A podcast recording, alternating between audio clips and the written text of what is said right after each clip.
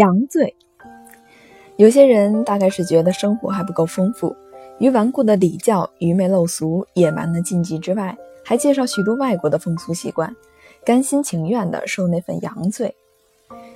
例如宴集茶会之类，偶然恰是十三人之数，原是稀疏平常之事，但往往就有人把事态扩大，认为情形严重。好像人数一到十三，其中必将有谁虽欲寿终正寝而不可得的样子。在这种场合，必定有先知先觉者托物逃袭，或临时加添一位，打破这个凶数。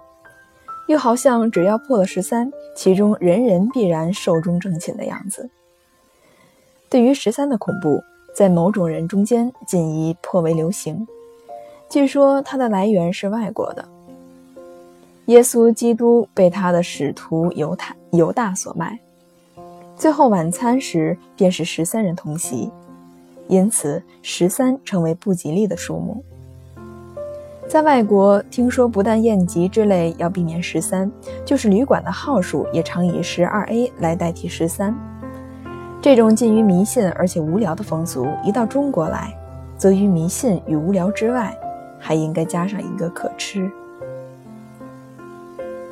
再例如，划火柴给人点纸烟，点到第三人的纸烟时，则必有热心者迫不及待地从旁吁一口大气，把你的火柴吹熄。一根火柴不准点三支纸烟。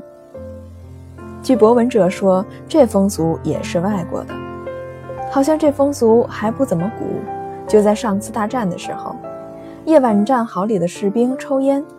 如果火柴的亮光延续能点燃第三支纸烟那么久，则敌人的枪弹、炮弹必定一齐飞来。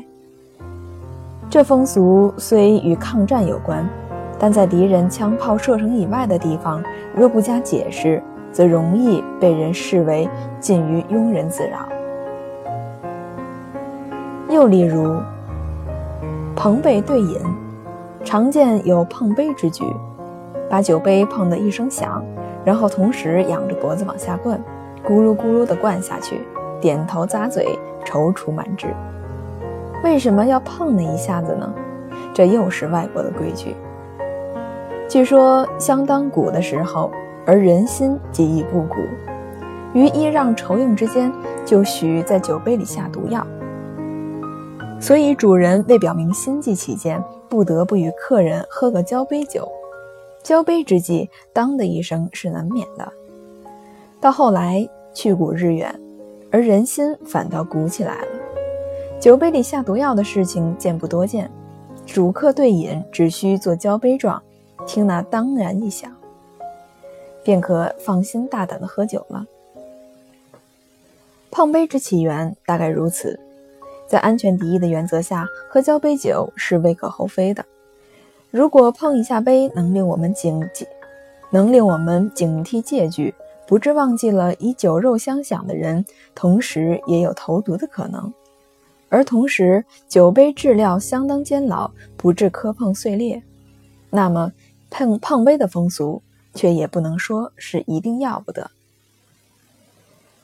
大概风俗习惯总是慢慢养成，所以能在社会通行。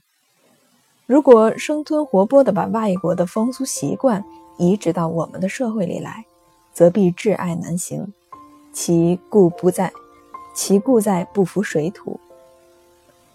讲到这里，我也有一个具体而且极端的例子。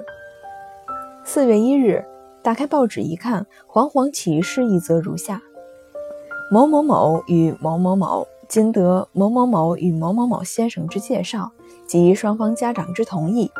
定于四月一日在某某处行结婚礼，国难期间一切从简，特此敬告诸亲友。结婚只是男女两人的事，对别人无关，而别人偏偏最感兴趣。启事一出，好事者奔走相告，更好事者议论纷纷，由好事者拍电致贺。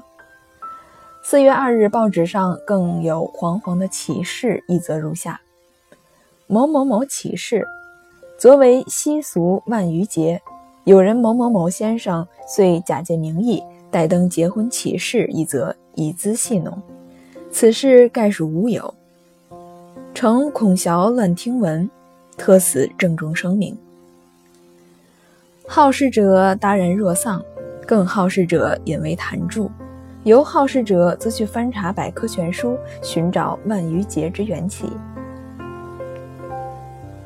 四月一日为万余节，昔人相待以为乐。其是否为陋俗，我们管不着；其是否把终身大事也划在相待的范围之内，我们亦不得知。我只觉得这种风俗习惯在我们这国度里，此贤不合国情。我觉得我们几乎是天天在过万余节，舞文弄墨之辈专做欺人之谈，且按下不表。单说市井习见之事，即可见我们平日颇不缺乏相待之乐。有些店铺高高悬起“言无二价，童叟无欺”的招牌，这就是反映一般的狂价欺骗的现象。凡是约期取件的商店，如成衣店、洗衣店、照相馆之类。因爽约而使我们徒劳往返的事是很平常的，然对外国人则不然。与外国人甚少有爽约之事。我想，这原因大概就是外国人只有在四月一日那一天才肯以相待为乐，而在我们则一年三百六十五天，随便哪一天都无妨定为万余节。万余节的风俗，在我个人并不觉得生疏。我不幸从小就进洋习甚深的学校，到四月一日，总有人伪造文书欺诈取乐，而受愚者亦不为伍。现在年事稍长，看破骗局甚多，更觉血望取笑无伤大雅。不过一定要仿昔人所为，在四月一日这一天，把说谎普通话合理化。而同时，在其余的三百六十五多天，又并不仿昔人所为，仍然随时随地的言无言而无信，互相欺诈。我终觉得大可不必。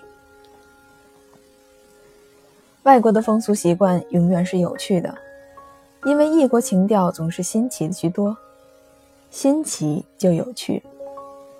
不过，若把异国情调生吞活剥的搬到自己家里来，身体力行。则新奇往往变成桎梏，有趣往往变成肉麻。基于这种道理，很有些人至今喝茶并不加白糖与牛奶。